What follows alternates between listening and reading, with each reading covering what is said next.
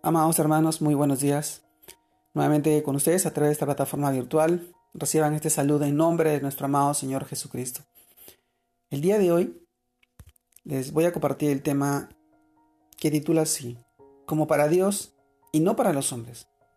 Y esta porción de la palabra la encontramos en el libro de Efesios, capítulo 6, versículos 5 al 8, que nos dice así, Siervos, Obedeced a vuestros amos terrenales con temor y temblor, con sencillez de vuestro corazón, como a Cristo, no sirviendo al ojo, como a los que quieren agradar a los hombres, sino como siervos de Cristo, de corazón, haciendo la voluntad de Dios, sirviendo de buena voluntad, como al Señor y no a los hombres, sabiendo que el bien que cada uno hiciere, ese recibirá del Señor, sea siervo o sea libre. Efesios capítulo 6 versículos, versículos del 5 al 8. Amados hermanos, como para Dios y no para los hombres. En este tiempo, nosotros, las personas, los creyentes, debemos vivir como para Dios y no para los hombres. Debe ser nuestra motivación en absoluta en absolutamente todo lo que hagamos, ya sea en las labores de la empresa, en nuestro servicio, en la congregación, asistiendo a un familiar, en los quehaceres del hogar, en el colegio, en la universidad, en todas las actividades comunes que hoy estamos pasando a raíz de esta pandemia, esta situación.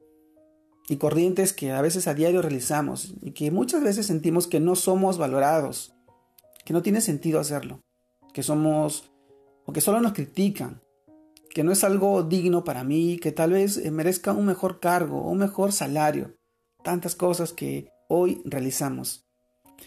Nuestro amado Señor, el Señor en este pasaje nos exhorta y nos anima a hacer cada uno de estos deberes, pero no como para el hombre, sino como para Él, para agradarlo a Él, con toda humildad, con respeto a nuestros jefes, que hoy pertenecen a este mundo, a esta tierra, pero de buena voluntad, es decir, siempre con una buena actitud, reflejando en nosotros ese amor, ese gozo, esa paz que Dios nos ha dado como fruto de su Santo Espíritu. Esto también lo encontramos en el libro de Gálatas 5.22 y en Romanos 5.5. Su palabra así nos los revela y nos muestra, siendo conscientes y teniendo la plena seguridad que, que del Señor recibimos nuestra recompensa, conforme al buen servicio o al bien que hagamos. Amados hermanos, si consideramos que tenemos el trato o el pago justo por nuestros servicios, recordemos que nuestro jefe o superior o el amo de todos, el que está en los cielos, nuestro amado Señor Jesucristo, Él sí que es verdaderamente justo y fiel. Él está ahí para nosotros, para consolarnos.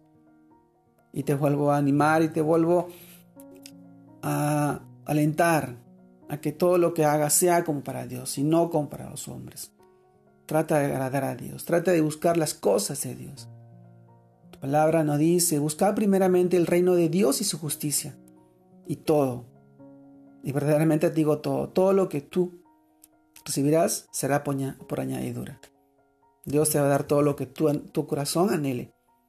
Pero mira con agrado las cosas que tú hagas, pero que sean como para Él en este tiempo. Yo te animo y, te aliento a que puedas seguir creciendo en el Señor, buscando su palabra, buscando las, cosas del cielo, no las cosas terrenales, donde el ladrón mina y hurta, donde la, donde la polilla y el orín corrompe. Busca las cosas del cielo. Son tesoros en el cielo y hoy está en tu palabra, en su palabra. Dios te guarde y te bendiga en este tiempo y en este día y que sigas creciendo en el Señor. Saludos a todos.